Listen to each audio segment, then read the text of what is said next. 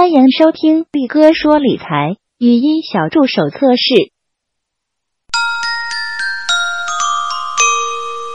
一号播音员，简单好玩有干货。大家好，欢迎收听力哥说理财。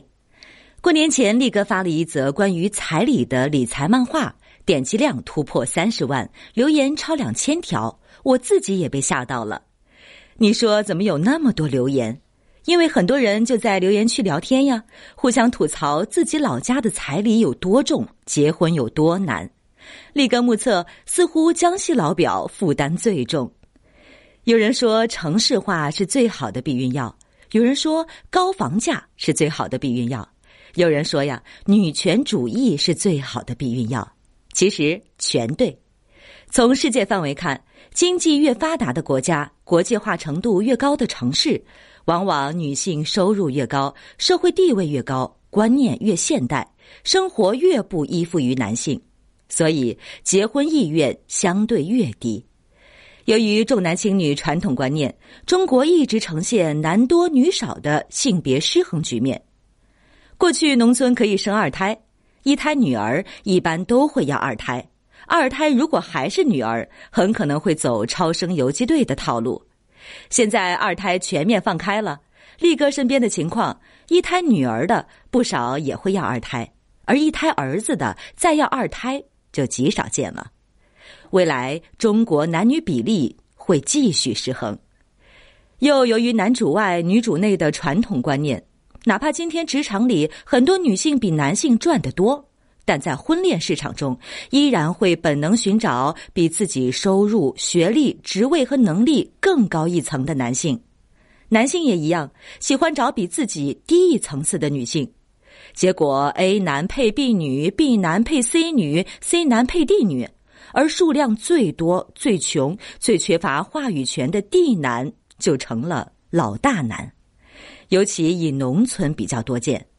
因为农村自身条件好点的姑娘都去大城市打工了，为啥说城市化是最好的避孕药呢？因为感受过城市的魅力，再回到农村就很难习惯了。二号播音员，又由于高房价的压力，进城打工的姑娘最优选择是嫁个城里有房的土著。找不到条件好的土著，就找条件一般的土著，一般的也找不到，才会骑驴找马，回家被父母逼着去相亲，但也要求在老家县城有套房，再不济，镇子中心得有房，外加彩礼若干，哪怕很穷的地方，动不动也张口就是六位数，底层地难家庭还是很难承受呢。外加城市化进行时，年轻人的流动性非常强。异地恋和异地婚约的死亡率极高，这也让过年回家相亲的成功率大打折扣。比如力哥最近在招人，看到高工资待遇和好的事业前景，很多在其他一二线城市打工的年轻人也愿意马上辞职来上海。有些应聘者在当地已有女友或男友、老婆或老公，甚至已经有孩子的也不在乎，理由是期望自己搏一下。如果能在上海立足，以后再把对象和家人接来上海。面对这种情况，力哥良心有点不安。如果有孩子的，尤其孩子还小，你长期在异地拼搏，以后很可能会觉得自己亏欠孩子。这种亏欠是今后赚再多的钱也弥补不了的。如果还在恋爱阶段，久而久之，你们分手的概率也会不断提高。另一边。数量不多、社会地位较高、极具话语权的 A 女很难找到极为稀缺的超 A 男，至于超 A 女就更难了。所以过去这些年，媒体整天就关注剩女话题，但数量多得多的剩男没人关注。现实摆在眼前，怎么破呢？从微观上看，破解婚恋难题只有两个出路：一是降低标准。中国社会财富阶层分布呈金字塔结构，婚恋市场的供给也是如此啊。A 女愿意和 B 男配对的话，市场供给就会大幅提高，脱单概率就会大幅提高。但 D 男再降低标准也没用啊，所以才会出现拐卖妇女的情况。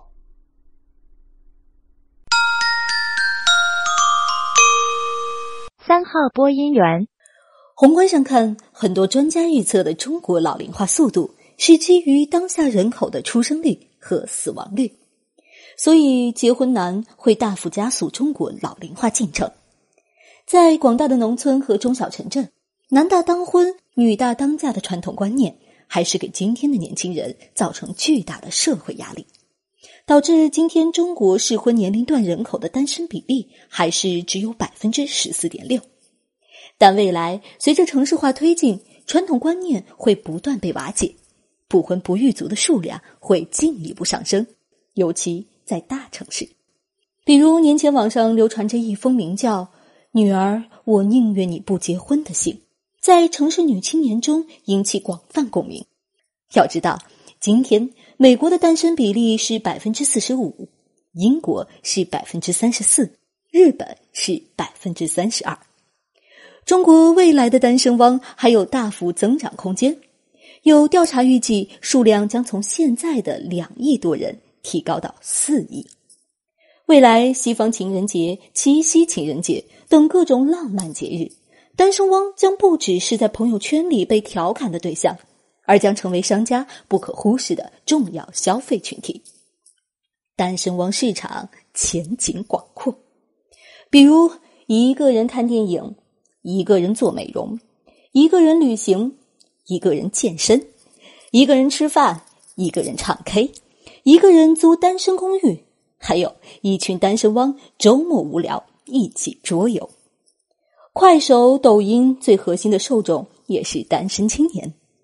另外，养娃不是养蛙，撸管不如撸猫，也会成为越来越多单身汪的选择。大城市里的宠物市场会持续增长。和养娃相比，养猫猫狗狗的支出少得多，但从利润率上，可能比养娃更赚。常言道：“单反穷三代，撸猫毁一生。”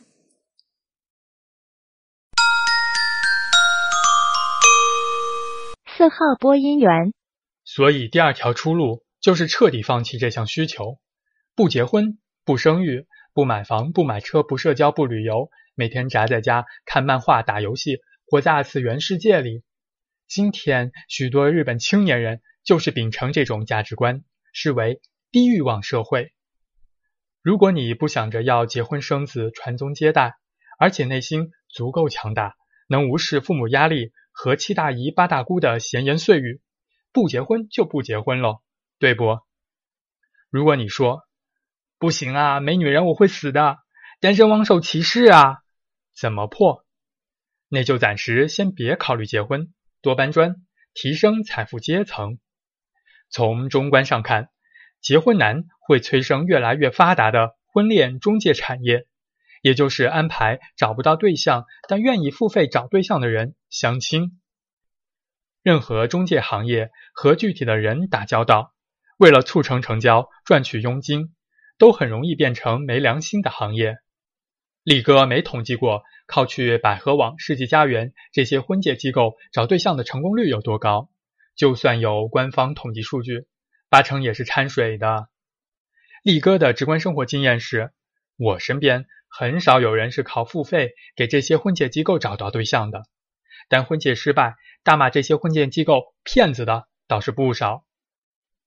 有时也不是人家故意诓你，是因为市场供求真的不匹配，你看上的看不上你，看上你的你看不上人家。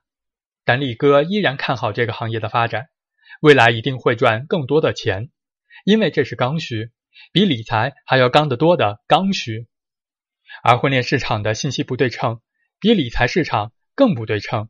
哪怕知道可能被骗，还是会有很多人心甘情愿掏钱，因为他们掏得起这钱，愿意买个希望，买个心安，哪怕是买给爸妈看的。你看，我有努力找吧，只是找不到合适的，不怪我。那些底层低男也可以考虑到婚介公司搬砖，找到对象的概率可能也会提高哦。五号播音员，最后，给大家四条宏观上的建议：一，按这几年趋势看，中国老龄化速度会比预想的来得更快，所以从安全养老角度看，有孩子比没孩子的安全系数更高。当然，前期投入的成本和负担也会重得多。穷人穷养娃，富人富养娃。你不愿穷养娃，让娃输在起跑线上也没错，就看每个人的价值观取舍了。二，由于社会财富的不断增长，老百姓不管什么阶层，都普遍比以前更有钱。这意味着人面对的选择和诱惑都比以前多，离婚率自然不断攀升。所以。门当户对的婚姻会更加稳固，想要靠婚姻实现阶层穿越的几率也会越来越小，无论男女。三，由于 A 女和 D 男最难找到对象，从未来单身风险角度看，富人养儿子的风险更低，穷人养女儿的风险更多。有句很流行的育儿心经。叫穷养儿子，富养女。很多人以为是说为锻炼男孩坚毅性格，知道生活艰辛，可以在物质上苛刻一点；女孩则要在物质上更多满足，长大了才不会被穷小子的花言巧语骗走。瞎扯！这里的穷和富，不是说物质层面的给予，而是精神层面。穷在文言文里的本意是有力无处伸，不是让儿子每天过苦日子，而是让他体验挫败感，能承受委屈和压力，责任与担当，培养独立精神。这里的富也是说精神上要多多鼓励，多读书，多培养兴趣爱好，多旅游，多交友，多长见识。让女儿更自信、更智慧、有气质、有追求，这样就不会过度贪恋物质。至于物质层面，条件许可的话，无论男女，当然多给一些更好。毕竟人穷志短啊。四，国外有调查研究，从幸福感的角度看，已婚者明显比未婚者高得多。当然，未来的新时代就很难说了。祝天下有情人终成眷属，愿天下单身汪不遭歧视。语音测试到此结束。